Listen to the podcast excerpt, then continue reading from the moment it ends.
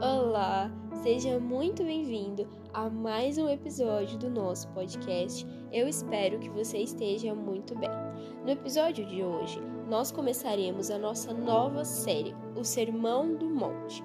E nela, nós teremos 21 episódios falando sobre o maior discurso que é registrado de Jesus. Esse Sermão do Monte, ele tem esse nome porque Jesus, ele subiu no alto para poder falar, para poder ministrar ao coração das pessoas esse discurso.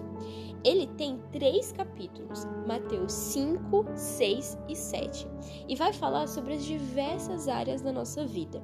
O Sermão do Monte, ele não é uma forma de obter salvação, não.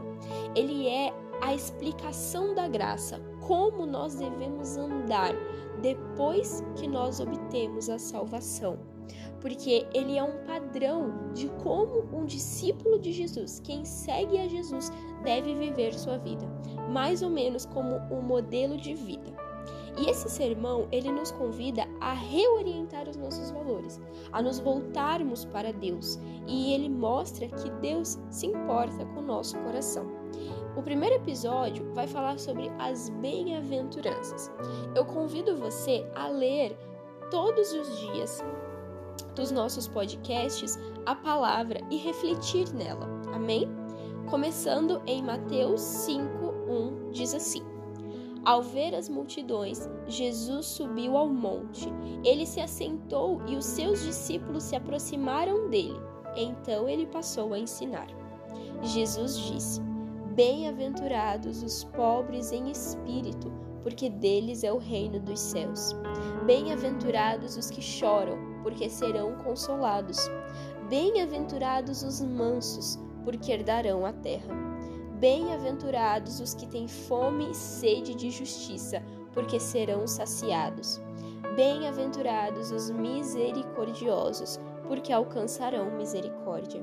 Bem-aventurados os limpos de coração, porque verão a Deus. Bem-aventurados os pacificadores, porque serão chamados filhos de Deus. Bem-aventurados os perseguidos por causa da justiça, porque deles é o reino dos céus. E bem-aventurados são vocês, quando por minha causa os insultarem e os perseguirem, e mentindo disserem todo mal contra vocês. Alegrem-se e exultem, porque grande é a sua recompensa nos céus, pois, aqui, pois assim perseguirão os profetas que vieram antes de vocês. Amém? Nesse primeiro texto que nós lemos, nós vemos que Jesus ele coloca nove bem-aventuranças deixa bem explícita essas nove bem-aventuranças. Essa palavra bem-aventurado, ela pode ser traduzido como feliz. Então, felizes aqueles. Ele deixa pra gente nove coisas que nós devemos ter na nossa vida para ver a Deus, para alcançar o reino dos céus, para sermos saciados da presença de Deus. Nós devemos ser pobres em espírito.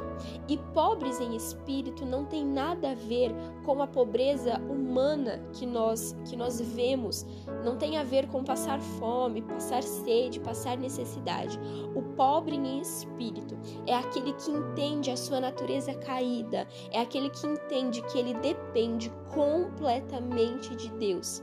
Ele reconhece a, o tamanho da pobreza que ele é para que Deus venha e possa saciá-lo, para que Deus possa vir e habitar no coração dele. Então, o pobre em espírito não, não tem nada a ver com o pobre que nós vemos humanamente.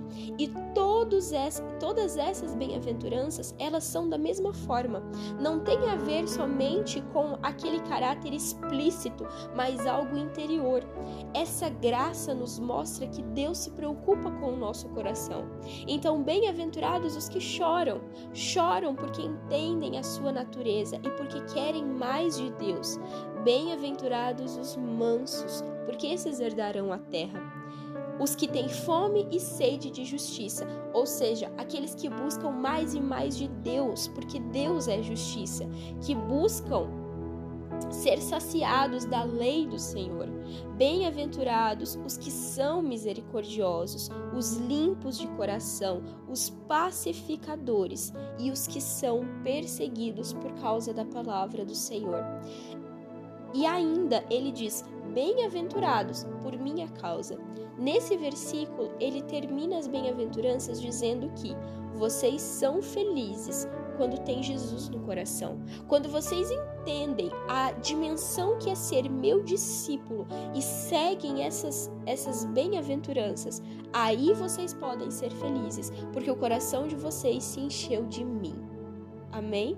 Que neste dia você possa ler em casa essa palavra e refletir nela.